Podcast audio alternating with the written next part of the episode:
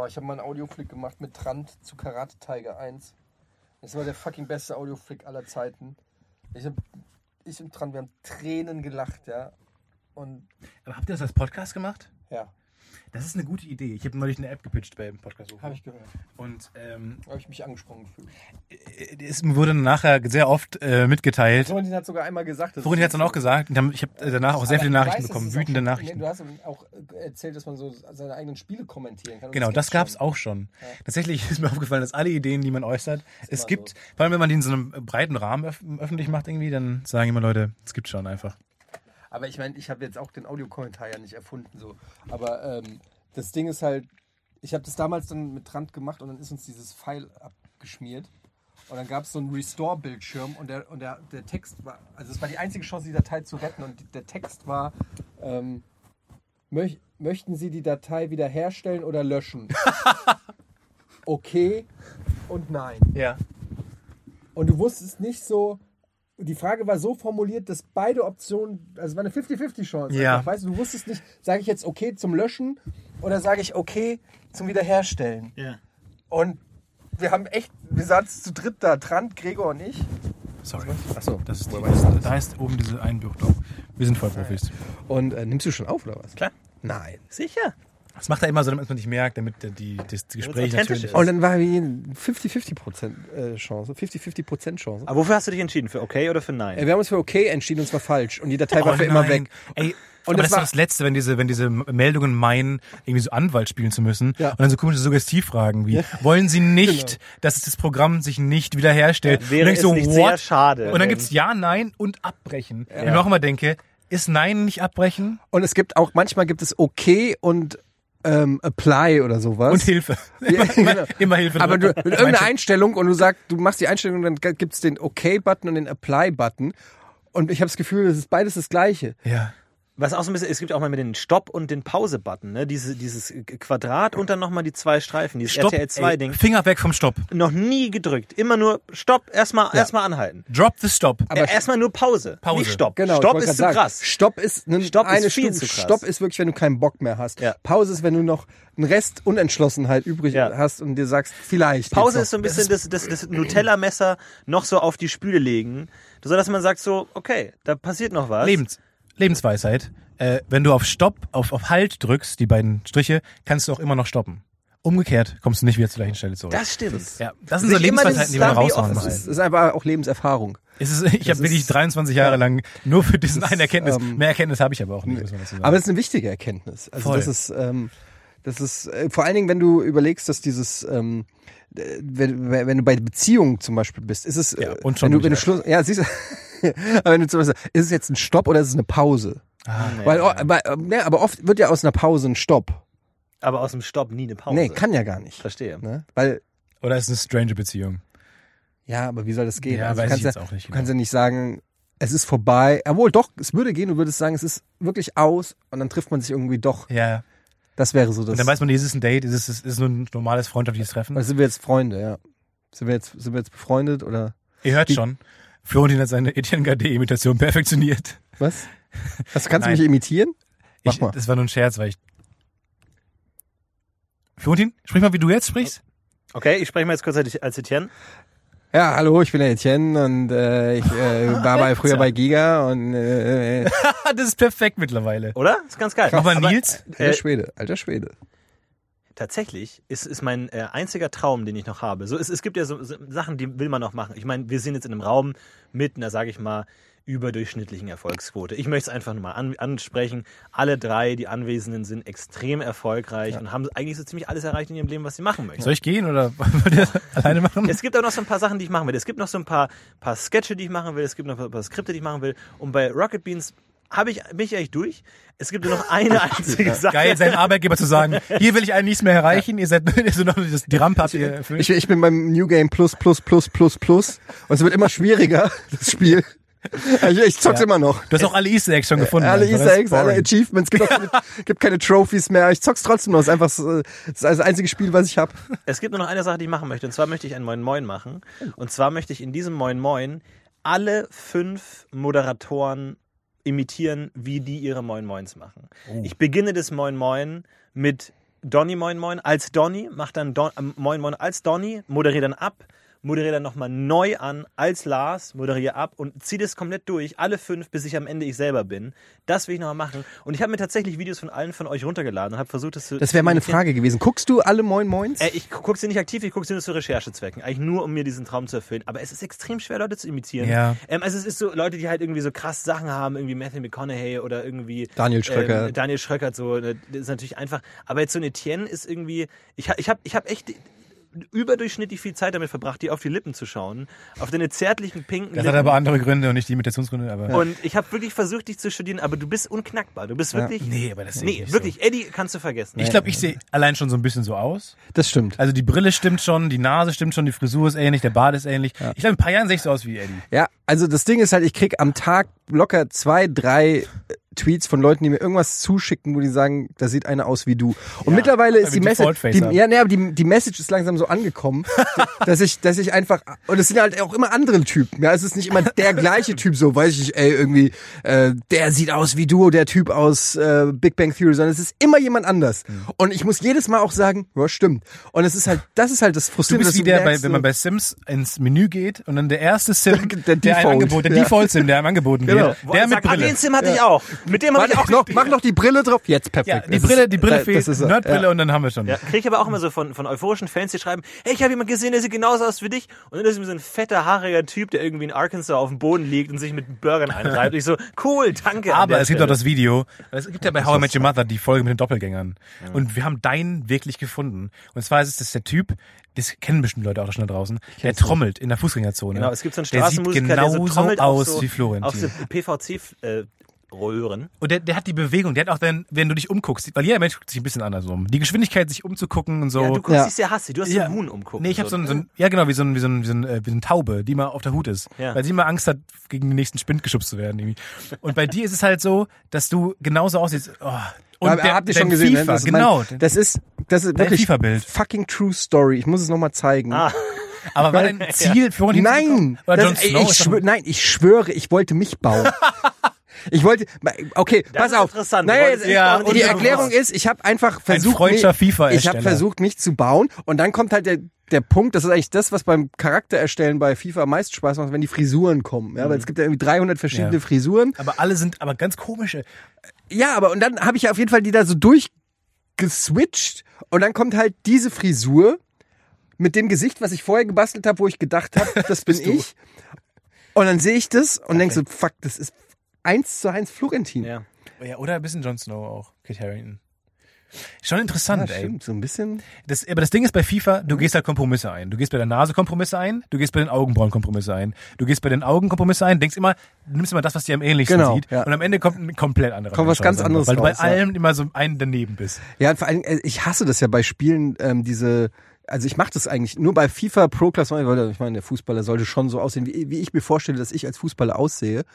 Aber ähm, ich äh, bei, bei so Rollenspielen, so Fallout oder so, wo du dann, äh, gibt's ja Leute, die irgendwie sechs Stunden lang im, im Ja. Generator da sitzen und irgendwie die Nasenhügel anpassen und angleichen. Ich, Ich habe das mal gemacht bei FIFA und man will dann natürlich immer der Zehner sein. Also ich wollte immer der Zehner sein, schön in der Mitte, die, die interessanten Pässe spielen, die coolen Tore machen, Elfmeterschießen, Freistöße und so. Und dann war ich halt, habe ich aber immer zwei Meter groß gemacht, wie ich bin. Und dann war immer so ein Riesenmensch, einfach so mit Geschwindigkeit von null Ja. oder sowas ungefähr und einer, einer Ballbesitzfähigkeit von zwei, ist dann da im Mittelfeld rumgelaufen. Das war ein bisschen, Bei, ist bei uns doof. Nils tatsächlich, logischerweise, ist er der Zehner hinter den Spitzen, der jeden Ball anfordert. Wir spielen ja Pro-Clubs, da musst du quasi mit einem Tastendruck, für alle, die es nicht kennen, also du spielst halt feste Positionen und äh, wenn wir zu viert spielen, sind halt vier Positionen bedeck, äh, besetzt und sieben Positionen logischerweise dann vom Computer. Ja. Und wenn du den Ball, wenn der Computer den Ball hat und du willst den Ball haben, dann musst du ihn anfordern. Und Nils fordert dauernd den Ball an. Pen Florentin, okay. Hey, Sorry. Sag- äh, ja, nee, egal. Ist ein anderes Nee, nee, Thema es ist krass, so. ich kenne das. Nervt. Ja. Nervt, nervig. Naja, ähm, fangen wir jetzt eigentlich schon an mit dem ja, wir freuen uns sehr, dass du da bist Wir erstmal. freuen uns sehr, Etienne Erstmal- hat es endlich geschafft zu uns. Wir sind gerade nach der äh, Chat-Duell-Aufnahme. Stefan muss gleich weg, Stefan muss gleich wieder zum Zug. Es ist unglaublich äh, energetisch geladen gerade und wir sind Deswegen heute reden wir auch so schnell. bei den Rocket Beans in Hamburg. Das ist unfassbar, was du für ein Leben führst. So hier. Ja, es ist eigentlich nicht so. Ich war einmal im Monat zu euch, vielleicht einmal in zwei Ja. Monaten und dann kommt man halt immer mit dem Zug hin und fährt dann mit dem Zug wieder zurück. Das ist, das ist wenn das mein Leben ist, Aber ich finde, das ist also, f- äh, du 23 bist du erst, Ja. ne? Das ist Hammer. Also, du hast, ey, du Ich bist. kann Fahrkarten buchen. Toll, ich, Stefan. ich kann mit dem Zug nach Hamburg fahren, alleine. Ohne, manchmal habe ich noch so einen, so einen Schlüssel um den Hals hängen, damit ich, wenn, man nicht, wenn ich verloren gehe. ja, aber dass jetzt mal, aber jetzt mal ganz ehrlich, du bist doch schon unfassbar nah dran an dem, was du sein willst. Weiß ich gar nicht. Ich behaupte es einfach mal. Aber äh, nein, aber ich meine so jetzt mal zum Beispiel beruflich, ja. Du, äh, du, du willst äh, Comedy machen und du bist fucking Comedy-Autor gewesen für die beste Late-Night-Sendung, die Deutschland zu bieten hat mit 23. Du bist mit fucking Rocket Beans irgendwie cool. Ja, das äh, also das ist schon, Das ist schon also ähm, nee, aber jetzt mal im Ernst, also das ist ja schon in einem Alter, wo andere noch orientierungslos irgendwie ähm, Philosophie studieren Oder ein freiwilliges soziales Jahr machen. ja, oder, oder nochmal zur Oh, Bundeswehr war- gehen oh, oder das war so. Spitze gegen Florentin. Nee, es war überhaupt nicht, es war erst danach. Aber hat er so aufgefasst? Er mir, ich, Affront ich wollte eigentlich äh, Soziologie sagen, aber es ist mir nicht eingefallen. Und dann habe ich das zweite gesagt, was mir eingefallen ist. Das kommt wahrscheinlich von Chat-Duell, Philosophie. Und dann ist mir eingefallen, fuck, das ist ja genau Florentins Thema. Ja. Aber ich habe tatsächlich eher an Budi gedacht, der ja, ähm, der Du ja wolltest sein, anderen Menschen beleidigen. Ja, aber naja. Nee, das, äh, das stimmt. Also man hat, ja, ich war aber, ich bin auch sehr ehrgeizig und habe mich dann früh dann mit beschäftigt und so, wusste halt schnell, was ich machen wollte und so. Ja, aber und das alleine schon, Unterhaltung gehen wollte und sowas. Und so, aber das ist noch, äh, it's, it's a long way. Äh, Also es ist noch ein langer Weg bis zum äh, SNL ähm, Presenter. Also wenn ich Ja, mal also- irgendwann SNL hoste, das ist schon das Ziel, oder? Florentin? Aber Irgendwo schon, ja. Aber finden wir nicht auch, also so. ich meine, jeder von, ich hatte früher immer den Traum, ähm, also natürlich wollte ich Conan O'Brien sein, aber wenn das nicht klappt, war die Option B für Conan O'Brien zu arbeiten. Ah. Und ähm, ich habe mir dann immer überlegt, ob ich mich mal bewerben soll als deutscher Praktikant bei Conan Ja. O'Brien. Ob die nicht auch Bock hätten und so. Und dann habe ich aber ganz schnell irgendwie die Angst gekriegt, so von dem, was man so liest und mitkriegt, so, wir Deutschen sind in Amerika einfach nicht das gleiche, also ja. wir haben ja so, wir kennen alles von denen. Ne? Wir sind eigentlich, wir fühlen uns manchmal so nah der amerikanischen Comedy und wir kennen uns aus und wir Voll. kennen vielleicht sogar Autoren aus irgendwelchen Late-Night-Shows. Wir kennen uns teilweise besser aus als der, Ameri der Amerikaner an sich. Ja? Ja. Aber umgekehrt ist für die Deutschland genauso wie Kasachstan. Ja. Vielleicht nicht ganz so schlimm, weil die schon mal auf Natur oder so da waren, aber generell machen die keinen Unterschied zwischen Italien, Deutschland, Frankreich, Spanien, Ungarn. Das sind alles irgendwelche Länder, die nicht Amerika sind, ähm, die auf ihrem Radar der, des Entertainments nicht wirklich stattfinden. Versteht man natürlich voll, weil die einfach das beste Angebot einfach haben. Also die haben auch keinen Grund dafür, aber äh, tatsächlich meinte Jan Böhmermann, als der bei uns mal zu Gast war, hat er äh, gesagt, dass er bei Seth Meyers war Ja. und ähm, da halt äh, halt auch empfangen wurde wie, wie, ein- wie ein Late-Night-Gott, auch auf eine Art. Ja. Die haben das schon respektiert. Ist natürlich auch so ein bisschen dann die diese äh, Ja, aber das ist, glaube ich, gelernt. Out- Ich glaube, das Outgoing, machen die da aber auch mit einem Soapstar. Also nichts gegen Jan Böhmermann. Die werden schon wissen, wen sie da einladen und dass der irgendwie eine Relevanz hat durch diese Merkel-Geschichte und so. Aber ähm, ich glaube nicht, dass die in irgendeiner Form jetzt gewusst hätten, was der so für Sketche gemacht hat oder sowas. Aber wir haben auch, ich habe immer das Gefühl, wenn wir, wir waren ja ein paar Mal in New York und jetzt äh, dieses Jahr auch nochmal. Ja. Und äh, es ist einfach, man fühlt sich immer als der ununterhaltsamere Teil in einer Konversation mit dem Amerikaner. Ja. Ich fühle mich immer wie der, der weiß nicht, gerade interviewt wird, eher so der, nicht der, der gerade so das Gespräch schmeißt und der, der, der unterhaltsame Part ist und so. Dann kommt man nach Deutschland und fühlt sich wieder cooler. Ich habe immer in Amerika das Gefühl, so man, man ist einfach uncool im Vergleich, weil die einfach immer dieses, die auch, du kannst mit jedem am Straßenrand Gags machen. Alle ballern sofort die, die, die Punchlines um die Ohren und machen mitten steigen ein und dann machst du so, bist fast in so Impro-artigen äh, Stück mit einem Fremden, den du seit zwei Minuten da am Straßenrand gesehen hast oder so. Keine Ahnung, das ist einfach so fix. Ich, ich glaube, das aber auch mit diesen unendlichen Möglichkeiten und dieser krassen, äh, mit diesen Chancen, die man aufweckt, hat auch eine Schattenseite. Wir waren ja bei in, in New York, in der UCB zum Beispiel, und da haben wir uns ein paar Impro-Shows angeschaut, also diese legendäre Asscat Impro-Show. Und ich habe allen, die da performt haben, folge ich auf Instagram, allen und guck, was die auch so privat machen und so. Und ähm, auch bei, bei, Stalker. bei, bei, bei UCB ist es auch so, dass die, die gibt- gibt's halt schon wahnsinnig lange. Und da war auch schon Amy Poehler und Aziz Ansari und so. Und die haben dann immer so eine Hall of Fame, so, ah, der hat jetzt da gerade einen Emmy gewonnen und der hat gerade da einen Emmy gewonnen. Und auch auf Instagram spiegelt sich das so, dass die, die zusammen ähm, performt haben. Und dann schreibt er, ah, der ist jetzt hier bei dieser Show und der ist bei dieser Show. Und ich will es Ihnen jetzt nicht konkret unterstellen, aber gerade wenn du diesen, diese, diese unglaubliche Nähe zur, zum absoluten Olymp hast, so weißt du, du bist halt vom einen Tag bist du in irgendeinem Keller in New York und verdienst nicht genug, um zu leben. Am nächsten Tag sagt halt irgendwie irgendeine Late-Night-Show, hey, Amy Poehler, hast du Bock? Da machst du ein Segment, zack, bist du bei SNL und alle anderen sitzen halt immer noch in ihrem Keller und sagen, ja, wir sind nicht bei SNL. Ich glaube, dass dieser Unterschied auch viele einfach hinten rauslässt, die dann einfach sagen, fuck, ich bin nicht so wesentlich weniger lustig als Amy Poehler. Wir haben zusammen performt, wir haben uns die Gags zugeworfen. Ja, und Lacher sie ist jetzt bei SNL Das stimmt und ich schon, nicht aber, mehr. aber ja, da gebe ich dir vollkommen recht. Aber das hast du ja in Deutschland auch. Aber also, nicht so stark, weil du bist halt dann nicht bei SNL, sondern du bist halt bei, bei Mike Krüger. Und dann denkst du, Mike Krüger, mein Gott, so geil ist das auch nicht. ja, okay, das gibt's einfach, weil es generell Wow, Nichts wow. gegen. Ja. Wow, Ach, jetzt wow, geht der wow, Der große wieder Mal- los. Nein, aber ich meine, das liegt einfach daran, dass es in Deutschland generell nicht so viel geilen Scheiß gibt. So, Ja. das, das, das mag stimmen, aber gerechnet auf die Zuschauer oder ich meine, in Amerika ist einfach äh, 8, 300 durch 80 sind 5. Ungefähr. Ja, wenn du das. Also wenn, wenn Will ich Amerika, jetzt nichts mehr so sagen. das- no also Amerika ist einfach fünfmal so groß, ja, und dann haben die halt fünfmal so viel geile Shows so ungefähr. So, also das ist einfach auch so muss man es finde ich sehen und die Chance, also da dann reinzukommen, ist natürlich auch viel kleiner. Also ähm, das ist halt wie ein, wie ein Sechser im Lotto zu gewinnen in, in Amerika. Es gibt ja von, von Seinfeld gibt's ja diesen äh, Comedian, ich weiß nicht, ob ihr den Film kennt. Habt ihr den mal gesehen? The Comedian? Äh, ja, es quasi eine Doku über Ah, ihn ja. und ähm, wie heißt der andere? Äh, Ja, der ist Namen mega vergessen. unsympathisch. Genau, dieser unsympathische Der Typ. ist mega unsympathisch. Und, ähm, und es ist ganz schön, weil er ist so ein junger, also Seinfeld wird einfach so verfolgt, wie er so seinen Kram macht und Material sammelt und ist halt schon so diese Legende. Genau. Und dieser andere, ich habe seinen Namen vergessen, Lenny Ornstein oder irgendwas. Äh, ich hab's- Orny. Orny, Orny Adams. Orny- Orny Orny Adams. Adams, ja, genau. Orny Adams. Und ähm, ist so ein super ehrgeiziger Stand-up-Comedian, der versucht unbedingt irgendwie reinzukommen und er und er sagt eigentlich und dann gibt es so ein Gespräch, wo wo Seinfeld auf ihn irgendwann trifft. Es werden so beide ähm, werden so quasi dokumentarisch verfolgt und dann treffen sie sich irgendwann und tauschen sich aus und Orny Adams erzählt dann so, oh ja Mann, ey, du hast halt geschafft, man, du hast deine Sitcom gehabt, du hast Multimillionen und so weiter und so fort.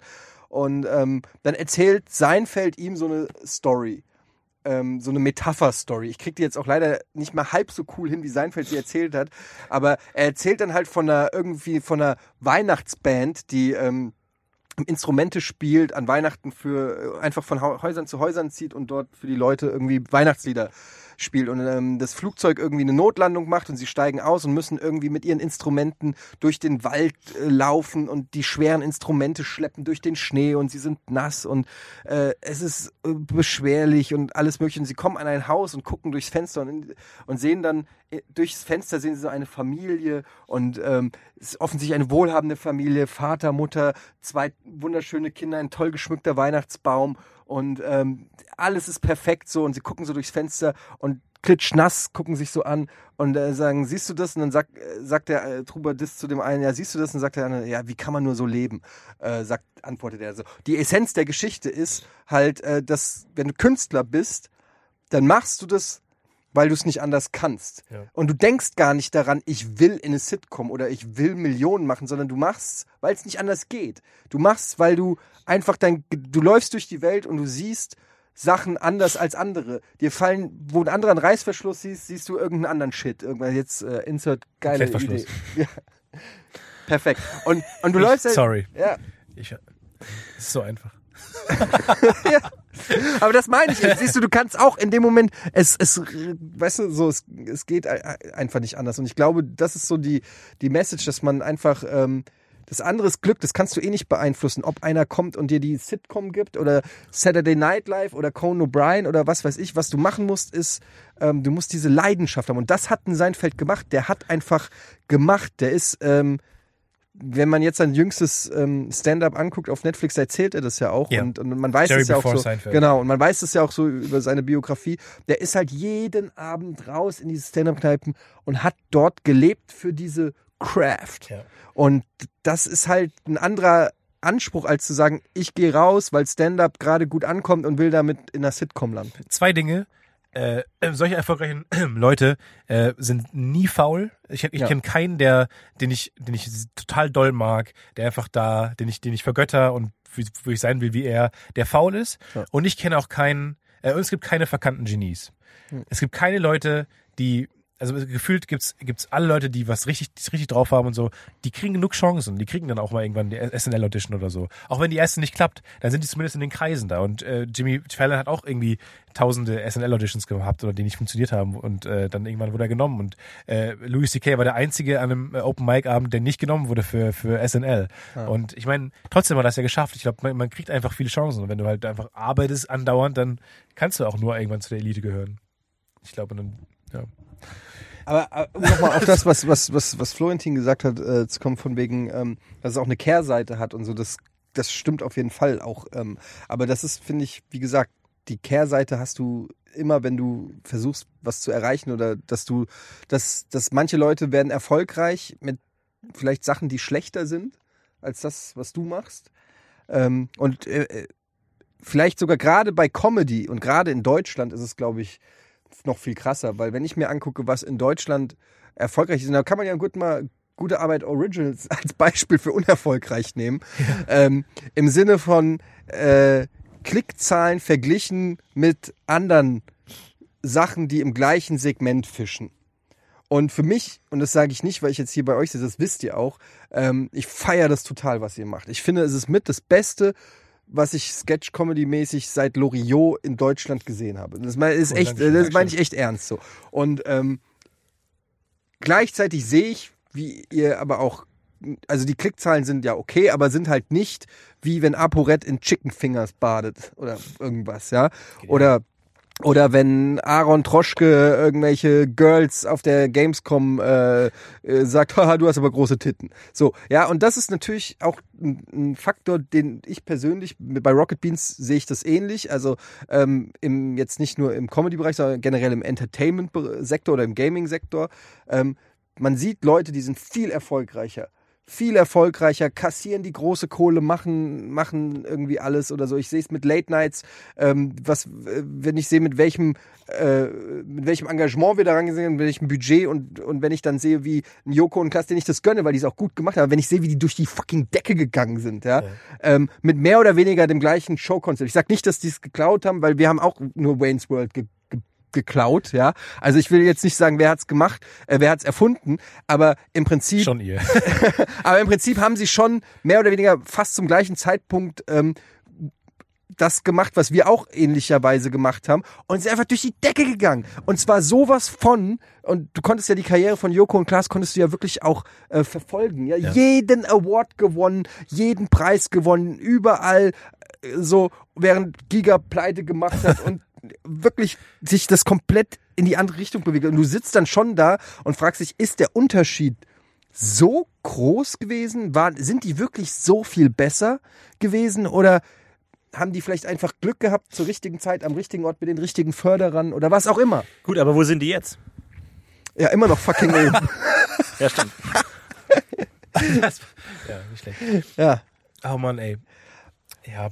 Ja, aber es ist halt, es ist nun mal, es ist auch eine Lotterie. Und vor allem, dann gibt es in Deutschland auch nur einen Sender dann irgendwie bei ProSieben oder so, der dann das, ja. was war auch dann äh, Neo Paradise und so. Es gibt auch, was ich immer höre, was ich auch nicht verstehe, einfach, dass man, dass man immer hört, ja, wir haben keine Sendeplätze mehr. Das ist immer, das so, so oft werden Projekte, die ich total toll finde, äh, nicht umgesetzt da kriegen, kriegen manche Leute nicht mal was von mit, dass es überhaupt existiert, weil die Sendeplätze nicht existieren. Was ist denn das für ein altes Konzept? Sendeplätze. Ja. Dann macht's im Internet oder so. Ich meine, öffentlich-rechtliche, die haben ja nicht nur Geld, um was im Fernsehen zu machen, sondern dann sollen die jetzt einfach im Internet ja, machen. Ja, gut, das ist ja Funk dann quasi. Ja, gut, aber die haben auch, ich meine, auch für, fürs Fernsehen, auch wirklich einfach der WDR, der nur fürs Fernsehen was produziert, ja. der hat halt auch, macht manche Sachen nicht, weil der keinen Sendeplatz dafür hat. Das ist doch einfach, und dann da hast du in Amerika halt auch einfach mehr. Wahrscheinlich. Und, ja mehr Chancen. Ja, ich finde es halt auch, also ich war in, jetzt als wir auf der E3 waren, dann war, da waren wir auch äh, im, im, im äh, nee, wie, wie, wie hieß der Laden? Ich hab's vergessen. Auch in einem Stand-up. Comedy Store. Im Comedy Store waren wir, genau. Und das war ja auch so krass, weil offensichtlich hatten die nicht genug Zuschauer für, das waren, eigentlich waren es zwei Shows, glaube ich. Aber die hatten wohl für die eine, also für die zweite Show nicht genug Zuschauer oder so und haben uns einfach da drinnen sitzen ah, lassen und cool. haben einfach dann weitergemacht. Ah, cool. Und wir, es war wirklich unangenehm, weil also am Anfang war es mega. Es war ein richtig gut, es war hier Anthony Jeselnik war da oh, und Judd wow. Apatow wow, und, und, ähm, und, und, noch ein paar andere und es war richtig, richtig gut und wir waren alle mega drauf. Wir haben richtig, und das ist ja sauteuer alles. Wir haben es uns richtig gut gelassen. Yeah. Wir haben da die Getränke und das Essen und saßen da so eine richtige, die haben uns richtig, die haben direkt gefragt, wo wir herkommen, weil die uns Lauchs angesehen haben, dass wir nicht Amis sind, haben uns direkt äh, in die erste Reihe gesessen und wir wussten, jedem Stand-Up-Comedian wurde gesagt, "Th- those are the Germans, Ah, damit okay. er schon mal, wenn er äh, irgendwie Crowdwork macht, ungefähr weiß, wo er hingehen muss oder was er sagen soll. Und dann sitzen wir so da und es original wir, und wir braven Deutschen haben uns nicht getraut aufzustehen und zu gehen und es war wäre ja auch mega unhöflich, weil Ja. es kam immer neuer Stand-up-Comedian und es wurde immer schlechter. Am Anfang kamen die Stars und am Ende kam, ich habe schon seinen Namen vergessen, irgend so ein wirklich abgefuckter Experimenteller-Typ, der irgendwie sein Periscope-Stream live gemacht hat. Also, hey guys, I have to periscope this. Und hat sauernd, zehn Minuten seines Acts ging darum, dass er sein Handy nicht richtig hinstellen konnte und dann so ganz schlecht Crowdwork gemacht hat. Und es war wirklich Franz und es sind immer mehr Leute gegangen. Und am Ende waren noch ungefähr neun Leute da und sieben davon waren wir. Oh, wie unangenehm. Und, und, und wir haben wirklich so da gesessen, der Arsch hat wehgetan. Wir wollten danach, das war der vorletzte Abend, wir wollten, äh, nee, es war der letzte Abend, nee, am nächsten Tag sind wir wir wollten eigentlich dann noch nach Hause, weil wir waren ja ein großes Team da und waren nur mit sieben Leuten in diesem Comedy Store und wollten eigentlich mit den anderen noch irgendwie den Ab Abend Abschluss feiern und irgendwie, und es war dann schon ein Uhr nachts, wir waren irgendwie seit neun Uhr da und es hat nicht aufgehört und dann haben wir uns alle so angeguckt und gedacht, können wir jetzt gehen oder Das nicht? ja, so. nee. Ey, Comedy ist, sobald es irgendwie in die falsche Richtung geht, also sobald du, also Comedy kann so schnell eine Strafe sein, einfach Folter. Ja. Ich glaube, oh Gott, das ist, Und, äh, Ja, aber das vor allen Dingen dann während eines Acts aufzustehen und Ja. zu gehen. Und wir haben jedes Mal gedacht, okay, das war jetzt bestimmt der Closing Act, jetzt können wir gleich gehen. Und dann kommt wieder einer. Ja, vor allem, du willst ja nicht während des Acts gehen. Genau. Du willst aber auch nicht danach gehen, weil dann gibst du dem Nächsten sofort das Gefühl so, der denkt sich, ja, guck doch mich, ihr habt mich doch gar nicht Mir hat's auch bewertet. mega leid getan. Und dann sind wir natürlich Scheiße, irgendwann ey. bei diesem verranzten Typen sind wir dann aufgestanden und gegangen. Und er hat natürlich direkt noch Sprüche gebracht, während wir rausgehen. aber wie gut, dass dann zwei Leute überbleiben und, und, jetzt zu zwei äh, Leuten spricht durchs ja, Mikrofon. ohne Scheiß, ey. Und das war, Ich, weißt du was, ich setze mich zu euch. Soll ich zu euch kommen, an den Tisch oder soll ich einfach noch, soll ich weiter dieses Mikro sprechen? when comedy goes too long. Ja. Also das war echt, ähm, das war echt hart. So, Diese äh, Position des Menschen auf der Bühne kann umschlagen von der größte Gott und Rockstar der Welt bis zu du armes Würstchen. Innerhalb von einer Sekunde. Mir war es auch so Das unangenehm, weil du hast, äh, wir waren jetzt ein paar Mal in Amsterdam, haben Comedians Ja. gesehen. Sorry, was mit da so ich spreche wie ein anderer Mensch.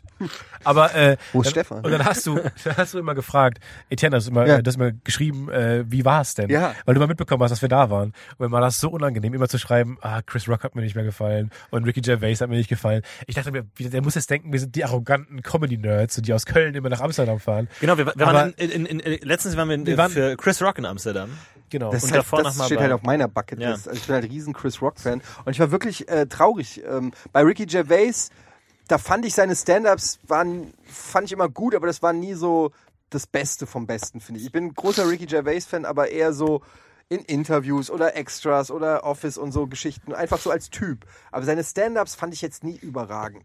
Ähm, Chris Rock fand ich schon immer war ist schon so auf meiner Top 5 of all Äh, times. R- Ricky Gervais, mein absoluter Held, irgendwie mit, da, über ihn bin ich in, zu Comedy gekommen, über The Office und habe alles Ja. konsumiert, seinen Podcast, die Radioshow, XFM, alles. Und ähm, fand auch seine Stand-Ups immer gut. Und deswegen hat es mich echt ein bisschen getroffen, als der, der Stand-Up, der Live-Stand-Up dann in Amsterdam einfach nicht so gut war. Und ähm, das war dann so ein bisschen ein so. sehr, das ist doch ein braver Euphemismus. Ja, weil ja, nee, aber wirklich es, es, es ist so, wir haben, wir haben zwei, äh, äh, bis dahin zwei Acts in äh, Amsterdam gesehen, einmal Louis C.K. und Ja, das war das war wirklich ein, ein neues Erlebnis. Es war wirklich so, ähm, wirklich mal live was zu sehen und es ist wirklich was ganz anderes. So, man ist so von, ja, man guckt halt und lacht, äh, ist okay, bis zu, du bist für 19 Minuten in einer anderen Ja. Welt. Du Ja, so- bist im Comedy-Himmel. Burr. du denkst an nichts anderes und du bist in dieser Welt und denkst dir einfach, und es hört auf und du wachst wie auf einem Traum aus und denkst dir, wow. Das ist, und, und wir hatten wir die schlechte Sitze, waren wahnsinnig weit weg, Bühne links irgendwie, wir haben mehr auf die Bildschirme geguckt als auf, auf ihn, weil er so klein war unten in Amsterdam. Aber trotzdem, dieser Live-Act hat so krass gemacht. Und glaube ich, die Erwartungen daraus und die Erwartungen, dass, dass Ricky Gervais mein persönlicher Held war, haben den, den Ricky, äh, Ricky Gervais-Auftritt echt ähm, ernüchternd gemacht. Und es ist so, du sitzt da und denkst du, ich will lachen, ich will lachen, ich will es Ich lustig gönn dir finden. das ja. Bitte, Aber- aber, es war wirklich echt Aber ist es enttäuschend. Es war, also war es schlecht, weil er einen schlechten Tag hatte oder war es Material? Nee, Also ich glaube, es war, es war von, von der Und es Thematik, ist- es war sehr selbstreferenziell. Er hat ständig drüber geredet, wie er bei den, bei den Emmys moderiert hat und dass er ja wollte, dass man die Leute verarscht und jeder muss verarscht werden. Denkst Ja. du so, ja, okay, Und er hat- aber dann gib mir doch mit so ein paar 80 Prozent des. Materi des Materials waren einfach Tweets, die er zitiert hat von sich selber, wo er meinte, er hatte mal im Tweetstreit recht. Ja. Das war wirklich alles. Und das war so enttäuschend und ähm, Ja, das, das, äh, die Zugabe war dann, wie er von seinem Bruder gesprochen hat, irgendwie, der äh, immer coole Gags gemacht hat bei der Beerdigung seiner Mutter und so weiter. Und er hat, damit ich die ganze Zugabe waren Gags von seinem Bruder. Ich dachte mir die ganze Zeit so, den will ich gerne mal live Ja, sehen. und die waren alle den besser als Bruder möchte ich gerne mal live sehen. Weil da hat er ist bestimmt lustiger da hatte ich wirklich so das Gefühl, dass, dass ihn den Erfolg vielleicht auch so ein bisschen aufgefressen hat. So, er kokettiert konstant damit, dass er jetzt so wahnsinnig erfolgreich ist und wahnsinnig reich und ist zu einem Grad lustig, aber irgendwo, glaube ich, ist auch ein Kern so. Wenn du dann nur noch drüber redest, dass du einen Ja, der Tweet rausgehauen hast. eingebildet, glaub. ich. Er retweetet ja auch dauernd, wie erfolgreich seine Stand-up-Tour ist. Was ich auch immer so ein bisschen, ähm, ich meine, so ein gesunder, gesundes Selbstbewusstsein ist ja immer okay, ist aber, auch seine Nummer. aber ist auch, er kokettiert ja auch mit dieser ja, aber, aber er, er, Arroganz.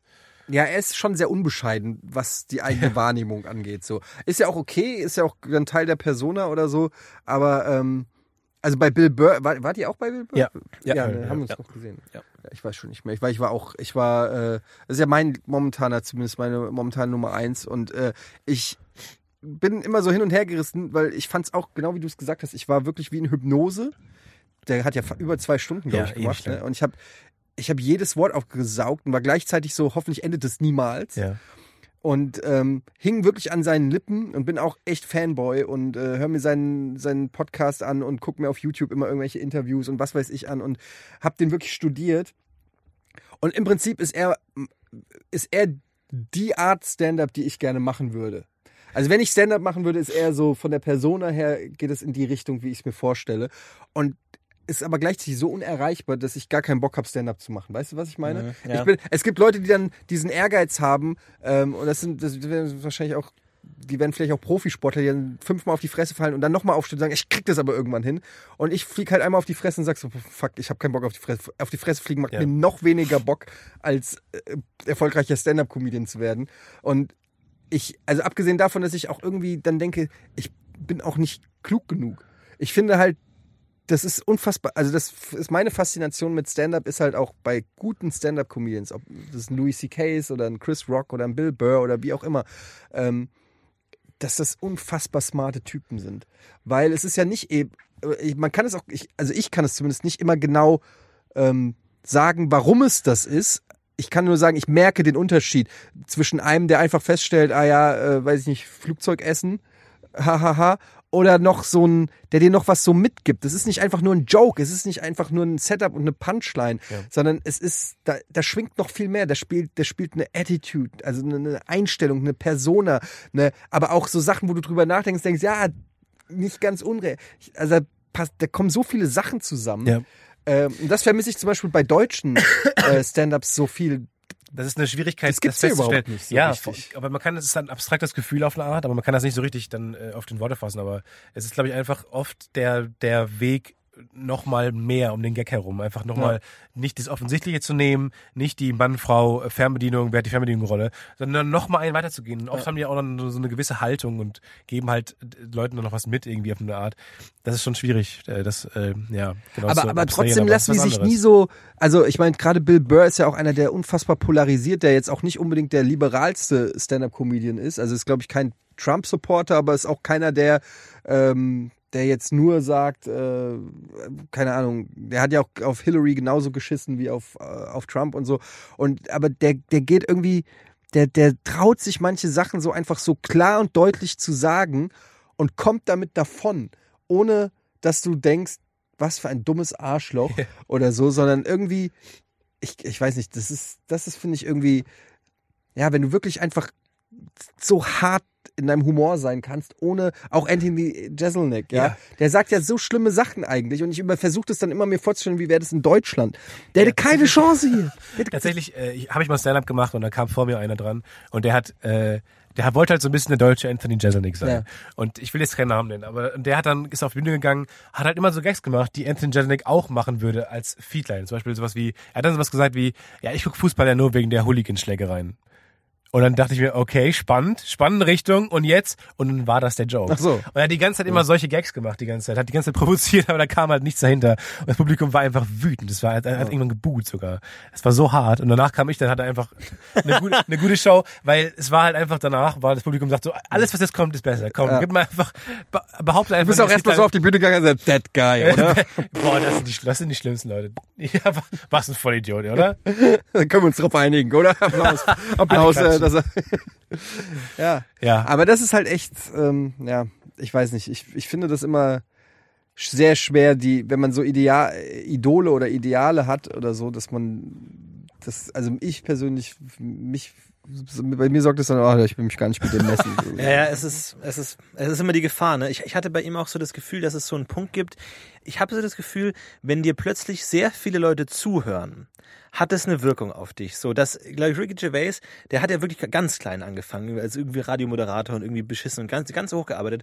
Und irgendwann fängt er dann an, über, nicht mehr über irgendwie also ich finde gerade The Office ist ja wirklich ein, ein, ein Lehrstück für Meta-Comedy und es geht ja um Comedy und es ist wirklich sehr intrinsisch und er arbeitet die Feinheiten raus die- zwischen Menschlichkeit und Humor, zwischen Comedy-Persona und echten Menschen und Emotionalität und warum sind Menschen lustig, also wirklich ganz fein psychologisch und mittlerweile macht er Gags über Caitlyn Jenner, dass die eigentlich ja doch ein Mann ist und obwohl die sich hat um, äh, der sich hat umoperieren lassen, eigentlich immer noch ein Mann ist, wo ich mir denke so, solche Art auch gar nicht, ob der Gag jetzt gut ist oder nicht, was er nicht war, aber auch über diese Art von Dingen hat er früher nicht gesprochen, aber er hat jetzt, weil er halt wahnsinnig viel auf Twitter und ständig die Likes und hier und da und wieder äh, Skandal, glaube ich, es, es gibt so einen Rausch von dir hören plötzlich viele Leute zu und du redest dann noch über Themen, die dir vielleicht gar nicht so liegen oder deinem eigenen ähm, Comedy-Stil gar nicht so liegen. Und alles, was er gesagt hat über die, die das war so eine wahnsinnige Selbstinszenierung Ja. von, ja, und dann hat irgendjemand geschrieben, man darf doch nicht über das und das lachen. Und dann sage ich, nein, man darf über alles lachen. Und der Tweet hat zu 100.000 Retweets bekommen. Ich denke mir so, ja, wen interessiert das denn so? Das, erzähl mir das doch nicht sowas von deinem Alltag und was du jetzt für tolle Sachen machst. Sondern er hat ja diese ganzen Botschaften und er hat ja auch viel verstanden, wie Menschen funktionieren und wie die Beziehungen zwischen Menschen funktionieren. Aber das fällt alles weg und wird Platz gemacht durch diesen, ich sage jetzt Dinge, die die Welt verändern könnten und sowas. Was Es mich aber da auch- gar nicht interessiert. Ist auch so ein bisschen so, glaube ich, dass der, dass, äh, der nicht geübt hat. Also der hat einfach nicht sein Programm sich erspielt, wie so ein Louis C.K., der dann Ja. wirklich immer in den Comedy Cellar geht und Ja. neues Material ausprobiert. Also dieses typisch amerikanische Ding. Und dann hat äh, einer, mit dem wir da waren, bei Chris Rock gesagt, ähm, da, der hat einen Bekannten, der war beim Comedy Cellar und plötzlich wurden alle Handys eingesammelt und dann kam Chris Rock auf die Bühne Ja. und hat einfach ein Set gespielt. Ja. Und dann war das, nee, es war nicht mehr Comedy Cellar, es war ein kleiner Club wo man, wo man einfach reingehen kann, so, wo man nicht bezahlen muss und nicht mal anstehen muss, wo man einfach reingehen kann. Und dann kamen halt nur so No-Names-Leute, die, die Gags gemacht haben, die furchtbar waren. Und dann kam halt Chris Rock und dann mussten, wurden die Handys eingesammelt und so. Das ist schon cool. Und dann merkt man halt auch, die, ähm, testen neues Material und die bauen, die, die erspielen sich so eine Tour. Also 90 Minuten lang. Und die gehen dann jahrelang einfach dann abends dahin. Und das macht Louis C.K. natürlich auch. Und den gibt's, gibt's ja auch mega auf Comedy. Und wir haben ja auch Pete Holmes gesehen und so. oh ja. Ähm, war auch super gut. Und dann ähm, ist auch cool, man gönnt dir das auch so, dass man neues Material, das kann ja auch scheitern. So, man freut sich ja auch darüber, mal was zu sehen, was bombt von so jemandem, der so gut ist. Das ist ja auch meistens dann auch irgendwie lustig. Aber ich glaube, gerade wenn du das so craftest wie, wie ein Louis C.K. oder ein Chris Rock oder ein Chappelle oder so, die das alle machen, die irgendwie wirklich in, in diese dreckigen, versifften äh, Comedy-Schuppen gehen und, und dort ihre Gags äh, austesten und daran feilen. Ähm, und äh, da gibt, das ist auch in dieser Dokumentation von Seinfeld Comedian, wie die wirklich auch einfach nur einzelne Wörter austauschen und so Geschichten, ja. Und ähm, ich glaube, bei Louis gibt's auch eine Folge, äh, wo er das thematisiert. Egal, auf jeden Fall dann die Chance, dass es dann, wenn du wirklich auf große Tour gehst oder ein Netflix-Special machst oder so, dann die Chance, dass es dann nicht mehr äh, klappt, ist sehr gering, weil du hast einfach so viele Probanden gehabt, an denen Ja. du es getestet hast. Wenn du halt, weiß ich nicht, deine 300 Shows pro Jahr machst und da sind jeweils so und so viele Leute und du weißt dann einfach, wo die lachen. Ja. Klar, es kann immer mal sein, dass ein Gag nicht funktioniert, weil sie die Referenz nicht checken oder so, aber generell checkst du es ja keine schon. Chance, dass, dass Ricky Gervais das gemacht hat. Ja, Nee. wahrscheinlich nicht. Ja. Nee. Ähm, ja, das war echt, da, waren auch teilweise Gags dabei, einfach die, die auf dem Papier nicht gut sind, die einfach nicht gut funktioniert haben. Ist mir aber auch bei Chris Rock aufgefallen. Ich glaube, wenn er das, das, das Chris Rock Performance einfach aufgeschrieben hätte und durchgelesen hätte, es wäre nicht lustig gewesen. Der, der arbeitet ja generell, Attitude. der Ist arbeitet ja generell viel durch seine Attitude und durch sein, sein Delivery, aber trotzdem war ich da echt enttäuscht, dass teilweise wirklich so, wenn man wirklich davon ausgeht, dass er jedes Wort feilt und jede Sache macht, dann waren da teilweise Sachen drin, die einfach unsauber waren und so nicht funktioniert hat irgendwie. Der hat einmal so einen, einen Vergleich gebracht, irgendwie so, it's like the atomic bomb of weapons. Wo ich mir dachte so, hä? Das ist doch, das ist doch kein Gag drin, so. Sag Aber er sagt halt, irgendwas anderes. It's like the atomic bomb of weapons. Ja. Und dann denkst Und, du halt, wo, wo ich mir denke, so, das, das, stimmt. funktioniert auf dem Ja, das Papier nicht. Aber bei, ne, Chris Ja, Rock war, war okay, war okay. Sorry. Es war, ja. Aber Chris Rock hat, hat mich auch echt ein bisschen enttäuscht. Irgendwie, es war Ja. auch nicht, ähm, hat auch nicht gen genau Aber ich glaube, dass das auch wieder was so ein bisschen mit, mit dem Hunger und so zu tun hat. Wenn du Absolut. einfach, die sind einfach so reich einfach und die leben einfach mittlerweile in so anderen Sphären und das ist, also, Vor allem, wie sammeln die noch Material? ja, Dann sitzen die da in ihrem, in ihrem riesen Villa und dann, ich stell mir vor, dann reden die ganze Zeit und es halt die ganze Zeit, weil er so ein großes Haus ist. Ja gut, ich meine, Chris Rock Und hat dann- viel von seiner Scheidung erzählt, von Ja, seiner, das von seiner Ja, gut, Ehe und dann so. hast du immerhin Da was, hast du schon so. auf jeden Ja, Fall da was. hast du ein bisschen was, aber, du aber- verlierst schon den Boden auch so ein bisschen. aber es ist natürlich Leuten. schon was anderes, als wenn du irgendwie äh, 20 bist und am struggeln bist und irgendwie äh, so auch noch so ein anderes Feuer. Ich merke das ja an mir selber, so dass ich einfach schon ausgebrannt. Naja, eine gewisse Müdigkeit nach 17 Jahren vor der Kamera Ja. äh, ist dann schon irgendwie so, dass ich, äh, also äh, klar, ich habe vor zehn Jahren oder so habe ich äh, immer noch Kolumnen geschrieben und irgendwie gedacht, äh, ich, ich muss alles festhalten und jetzt denke ich mir so, lass mir alle die Ruhe, ich will einfach, ich will einfach meine Ruhe. Ja. So, das klingt bescheuert, aber äh, das ist einfach nochmal, und ich glaube, wenn ich so reich wäre wie Chris Rock, würde man nichts mehr von mir sehen. Ja. Also wirklich, ähm, da, da bin ich auch, dann weiß ich nicht, vielleicht würde ich dann auch wirklich Stand-Up-Comedy machen, weil es mir dann scheißegal wäre, weil ich einfach mit so einem lachenden, äh, mit so goldenen Grills, die ich mir kaufen würde, einfach auf die Bühne gehen würde. Und wenn die Leute nicht lachen, würde ich sie einfach mit Geld Hast du, hast du eine Wasserpistole einfach, die doch immer. Ja, aber es, äh, aber es muss schon, ich, ich will einfach dann, ich wäre so fucking arrogant, wenn ich, wenn ich reich wäre. Ihr merkt irgendwann, wenn ich, wenn ich irgendwann mal reich bin, merkt ihr mir das auf jeden Fall an. Weil ich, ähm, ich würde so krass raushängen lassen. Ja. Wie so Rapper, die, ähm, die aus der Hood kommen und dann irgendwie als erstes, wenn sie den ersten äh, Scheck kriegen für ihr, für ihr Album, als erstes erstmal äh, 20 Goldketten kaufen und so und immer noch in einer Einzimmerwohnung wohnen. Ja. Einfach, äh, das, das würde ich genau, ich würde es exakt genauso machen. Richtig verprassen, eine gute Woche haben. Mich würde mal interessieren, ob die Leute draußen äh, erahnen können, schätzen können, wie wir sitzen. Das würde mich mal gerade interessieren. Ich hab, Ob, ob Leute äh, gerade schätzen können, wie wir sitzen, ob die das hören. Weil wir, weil wir gucken nämlich, schreibt es jetzt in die Kommentare, wir gucken in eine Richtung. Eigentlich, Wir sitzen vorne auf einer Couch, wir sitzen im Keller von Rocket Beans. ist wie so eine Panel-Show. es ist ein bisschen, für mich ist vor allem unangenehm, weil ich sitze in der Mitte Ja. und immer wenn Stefan was sagt, muss ich nach links gucken. ja, mega unangenehm. Und dann höre ich dir äh, zu und dann denke ich mir so, oh, jetzt hat aber Florentin schon länger nicht Florentin braucht Aufmerksamkeit. Und dann, Und ja, dann- genau. Und, Flo, und dann gucke und man ich ist dann rüber. plötzlich, äh, ja, ich will auch was sagen. Ist aber tatsächlich Und bei Louis C.K. war es auch so. Da saßen wir nämlich, wir saßen nämlich auf einer Tribüne und links war die Bühne. Heißt, man hat die ganze Zeit nach links geguckt, weil da Louis C.K. war. Irgendwann dachte ich mir, Florentin hat auch langsam keine Aufmerksamkeit bekommen. Und dann habe ich mich einfach so zu ihm, da denke ich mir, wenn dem, dem, dem dir irgendwie ein Fremder sitzt, dann muss man sich einfach manchmal so umdrehen. Ja, ja. Einfach mal ihn angucken. Total. gucken, was, mein mein Nacken hat irgendwann wehgetan. Ich dachte mir, ich muss zum Ausgleich mal nach rechts gucken. Und dann guckst du halt einfach So einen äh, Fremden. Katjana an, einfach ein paar Minuten lang. So. Und das finde ich ja Okay. sympathisch, dass du bei Louis C.K. live warst und dir Gedanken gemacht hast, ob Florentin genug Aufmerksamkeit bekommt. Nee, das, er kriegt gar nicht so viel Aufmerksamkeit. Um ganz ehrlich zu sein, ich habe tatsächlich ein bisschen zu wenig Er Aufmerksamkeit wurde ein bisschen nervös. bekommen. Jetzt, Man na ein bisschen gut, gemerkt. weiß nicht, der So, Raum hat jetzt nicht ist so mal, gut auf jetzt mich ist mal Louis. C.K. zwei Stunden der Star. Na gut. Geht mal einmal nicht um dich, okay? Ich möchte übrigens an der Stelle ganz kurz sagen, dass ich, ähm, ihr wisst es vielleicht nicht, aber wir haben als Popschutz haben wir originale schwarze Socken. Wir haben Ja, extra die Socken wieder Socken, mitgenommen. Ja, Socken über dem Mikrofon. Und ähm, ich habe, glaube ich, während ich geredet habe, das Mikrofon ab und zu mal gedreht und nicht immer in die richtige Richtung reingesprochen. Das ist Ich kein hoffe, Problem. Das ist, Das ist schlimm. soundtechnisch. wir legen bei dir ohnehin noch so ein paar Roboter-Effekte drauf und so. Dann macht es keinen Ein Hall, so ein Kirchenhall. Ich, ich, ich merke schon, es, es entsteht schon so ein leichter Abmoderationsvibe. Ehrlich jetzt? Ähm, Du musst doch weg. Ja, geht so. Ja, jetzt gleich. Ja. was mir- Machen wir entspannter Ich finde das auch Abmoderation. echt. Eine halbe Ich, ich lang muss ja auch ganz ehrlich sagen, ich habe so lange drauf gewartet, äh, dass er endlich mal anfragt. Weil man kann sich ja nicht schlecht selber ins Gespräch bringen. Ne? Ähm, und, und Könnt ihr immer gerne unter zentrale at podcast-ufo.fail, wenn ihr Bock habt, Gast zu sein, schreibt uns. Gibt es so ein paar Gäste, wo ihr sagt, ähm, den hättet ihr gern? Also den, Nee. den habt ihr euch noch nicht getraut zu Ja, fragen? doch, klar. Also jetzt realistisch. Ich sage Bastian Pastewka O'Brien. sowas mal. Ja? Wir haben uns lange bei Fall. Jan nicht getraut. Böhmermann haben wir dann irgendwann mal getraut. Aber wieso das, den, kennt- den habt ihr doch täglich Ah, ja, gesehen. wir sind ja große Fans auch selber und das, man ist auch sehr verschüchtert und äh, er ist halt selber. Wir waren auch sehr wir verschieden. waren auch, sehr, war auch, war, wir waren auch nicht so gut in der Folge. Wir, wir, das würden wir gerne mal Aber das ist generell, das habe ich auch bei der Folge mit Maxi äh, gemerkt. Ihr seid ja, ihr seid ja sehr äh, unterwürfig gewesen. Ja. Gut, das war natürlich auch noch vor zwei Jahren und so, aber ihr, ähm, ihr, ihr, ihr seid gar nicht so selbstbewusst. Überhaupt nicht. Überhaupt. völlig richtig. Aber wo, wo kommt das denn her? Wo, wer, wir, natürlich sind wir nie selbstbewusst. Wir sind die neurotischsten, Vollidioten, die die ganze Zeit selber in Frage stellen, was sie die ganze Zeit machen.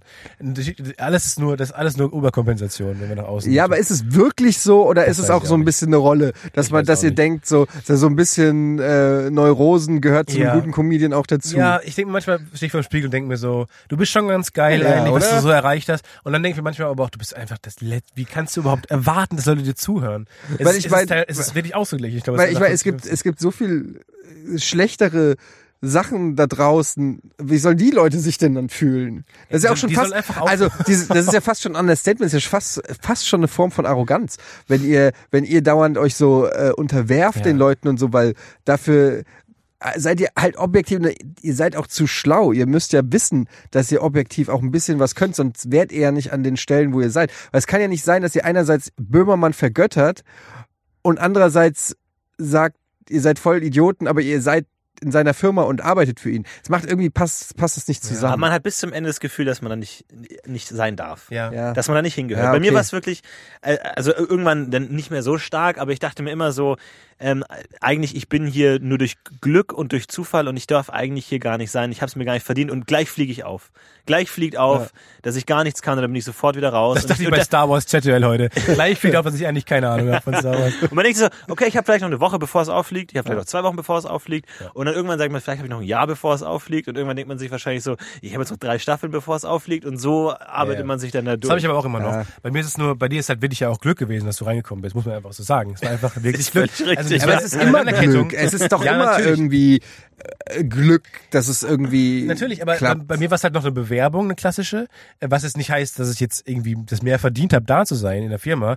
Äh, aber, aber, Aber im Grunde halt, ist es so. Aber nee, aber es hat, halt- aber trotzdem findet, findet genau diese gleiche Rationalisierung statt, dass ich mir die ganze Zeit denke, du hast es nicht verdient hier zu sein, obwohl es halt dabei noch schwieriger ist als jetzt bei dir, wo Frank Elster dich mitgenommen hat. Das ist natürlich einfach eine andere äh, Aneinanderkettung von Ereignissen einfach eine. eine Aber es ist manchmal total absurd, gerade bei so einem Dreh denke ich mir oft so, und wir bei guter Arbeit haben wir das Glück, relativ ähm, groß zu drehen, mit einer großen Crew und so mit Catering und Leuten und dann Praktikanten und so. Und dann ist so ein Set relativ groß, 20 Leute. Manchmal denke ich schon so, die sind jetzt alle da, die sind alle heute Morgen aufgestanden, die sind alle zur Uni gegangen, haben das gelernt mit den Kameras und so. Und die sind alle aufgestanden heute Morgen und haben, haben sich aus dem Bett gequält, um heute mich hier zu filmen. Mich.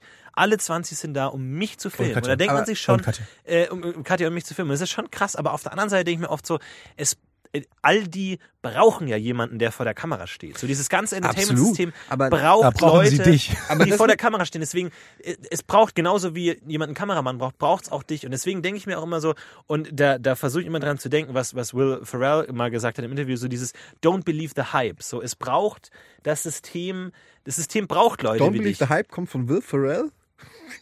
Absolut. Habe ich zumindest von Will Ferrell gehört.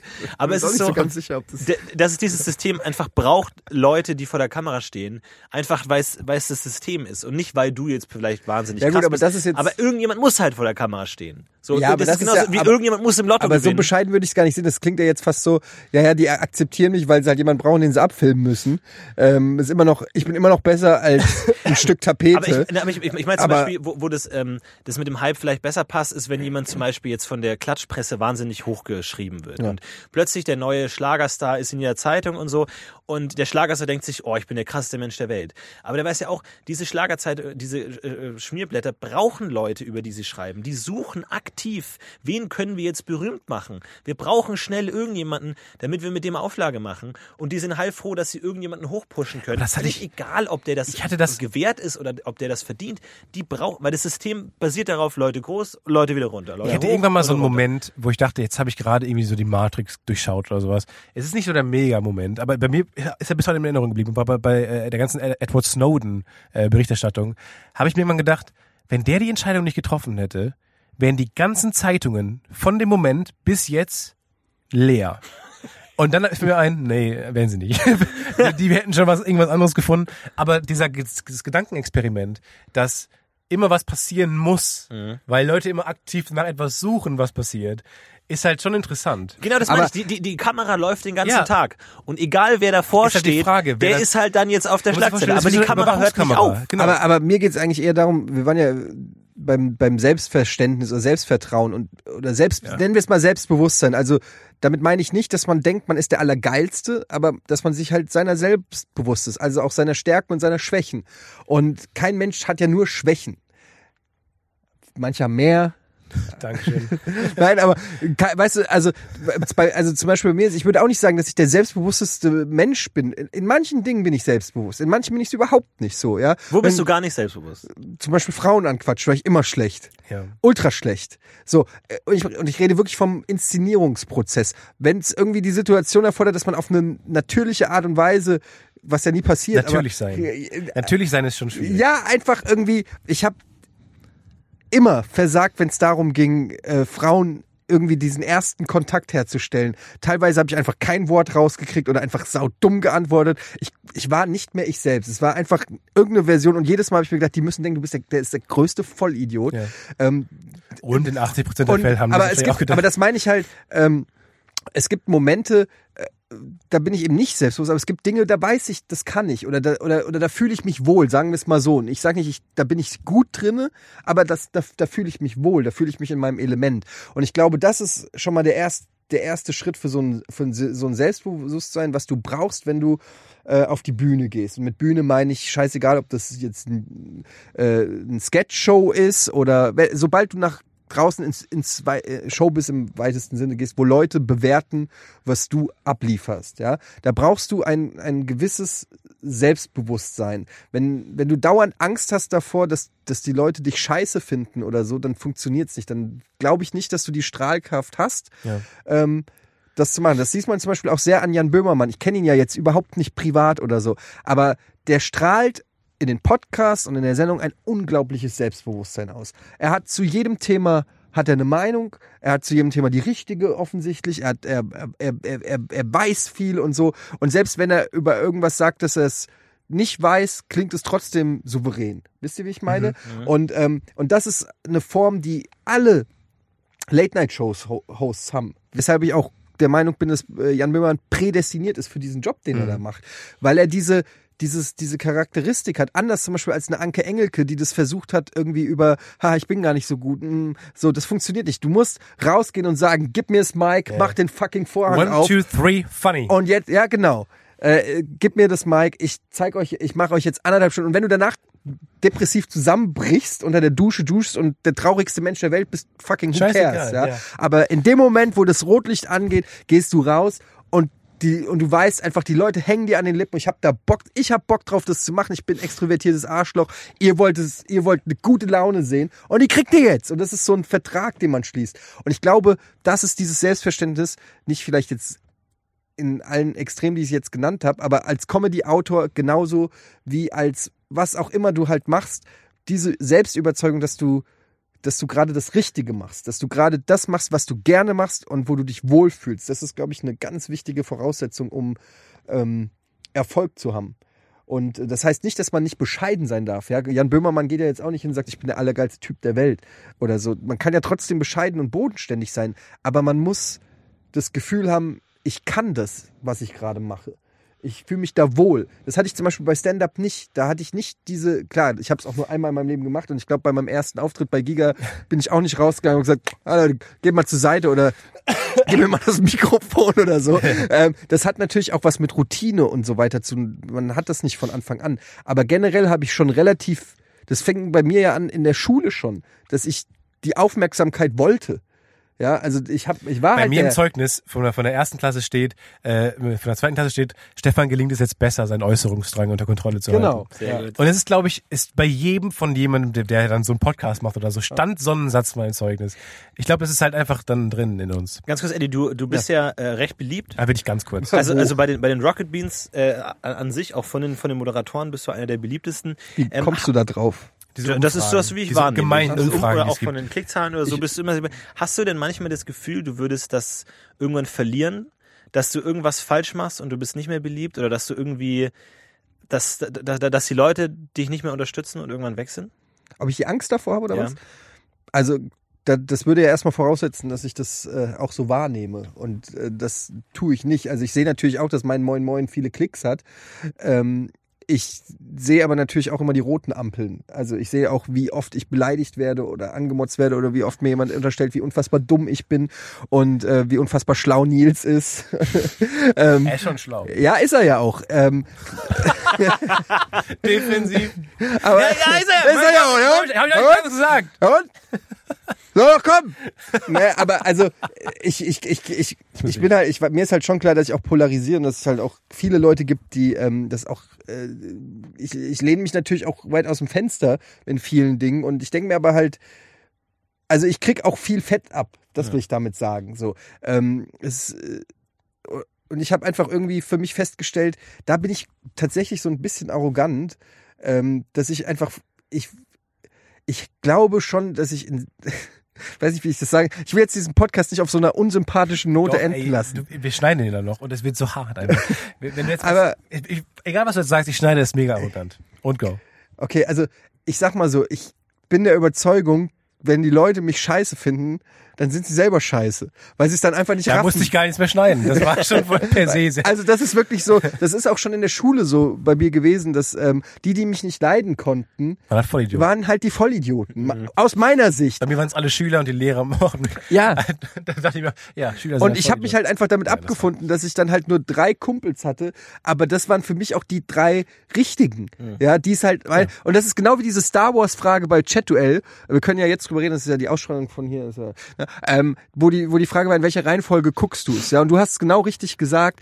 Ähm, 90 Prozent gucken das in der Reihenfolge. wir haben es richtig beantwortet, hast Ja, du hab- gesagt. gesagt, ne? genau. Und der Chat hat es falsch beantwortet. Ich habe gesagt, wir, wir haben es richtig beantwortet. Und genauso, und das ist meiner Meinung nach, genauso sehe ich es dann in dem Moment eigentlich auch. dass Ich sage, okay, du hast nicht gerafft, wie ich es meine, oder du hast den Gag nicht gerafft, oder du, du glaubst, du, weil ich jetzt sage, irgendwie, äh, wenn du Veganer bist, verpiss dich vom Grill, dass wirklich meine Meinung ist, ähm, dass alle Veganer asoziale Spasten sind, die, die, und ich würde privat nicht mich mit denen reden. Wenn das wirklich, wenn, wenn, wenn du jemand bist, der dann in die Comments geht und das schreibt, hast du dich Ja. in meiner Welt disqualifiziert und ich habe gar kein Interesse mehr an deiner Meinung. Wenn, wenn jetzt einer von euch sagen würde, boah, ja, Alter, was für ein Idiot, ja, dann, das wäre schon, das, Ja, das würde das versteh ich, wehtun. das. Oder, oder irgendjemand, den man selber halt gut findet oder wo mit dem man sich auf einer Wellenlänge sieht oder so. Dann, das sind dann die Sachen, die wehtun. Aber wenn es irgendein anonymer Typ auf YouTube irgendwie ähm, sagt, äh, finde ich scheiße, ja gut. Wenn es halt wirklich keiner mehr guckt, dann ist es, dann ist es so, dann müsste ich halt was anderes machen. Ähm, aber habe ich die Frage überhaupt irgendwie beantwortet? Das war, liebe Leute, Egozentrik. Ja, doch gegangen? Ja, okay. Aber aber- freut mich, dass du zuversichtlich Nein, bist, man- dass du. Wir müssen es leider abmoderieren, weil ich echt dringend nach Hause Ja. muss, sonst verpasst Schade. Zug nach Hamburg. Absolut. Von Hamburg nach Köln. Aber äh, ich, man kann mit dir ja eh, also wenn man bei dir ein Thema anfängt, dann kann man da eh... Da, Ja, sorry. Da, Ich das ist auch wieder ich denke mir auch mal bei Almost ey. Daily, es gibt so viel Almost Daily, dann ballert er raus, ballert raus und in jedem zweiten ist dein Gesicht zu sehen. ja. Dann denke ich mir auch so, wie geht das? Aber mit dir kann man wirklich über ein, das ist wirklich äh, ein, ein großes Kompliment. Nee. Man kann mit dir, bei Ich- einem, wenn man ein Thema anfängt, kann man damit tagelang füllen. Ja, und ich finde das aber auch unterhaltsam und das macht Spaß und deswegen äh, vielen Dank, dass du da warst. Und wir werden, das will ich damit sagen, wir werden dich auch bestimmt noch häufiger zu Gast haben. Also, ich Weil wir komm haben- gerne ich, wieder. Also ich habe nicht, nicht über alle Themen gesprochen. Ich auch nicht. Ich denen habe ich hab noch so viele Fragen. Und das Lustige ist, ich habe den Podcast mit Donny O'Sullivan neulich gehört und ich habe gesagt, ich habe den gehört und ich fand ihn sehr gut. Donny ist ja auch so ein Entertainment-Typ, so der ja auch jeden dann, äh, das finde ich auch vollkommen in Ordnung. Ne? Aber dann habe ich auch da gesessen und gesagt, gedacht so, Mann Donny, jetzt halt doch mal die Luft, dann lass die anderen beiden auch mal was sagen.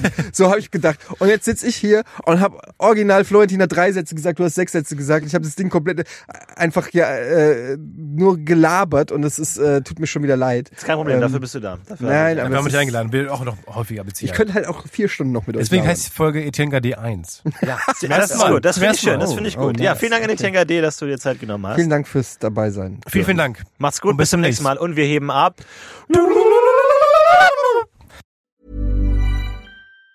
Planning for your next trip? Elevate your travel style with Quince. Quince has all the jet setting essentials you'll want for your next getaway, like European linen, premium luggage options, buttery soft Italian leather bags, and so much more. And it's all priced at 50 to 80% less than similar brands. Plus, Quince only works with factories that use safe and ethical manufacturing practices. Pack your bags with high-quality essentials you'll be wearing for vacations to come with Quince. Go to quince.com slash trip for free shipping and 365-day returns. when it comes to your finances, you think you've done it all. You've saved, you've researched, and you've invested all that you can.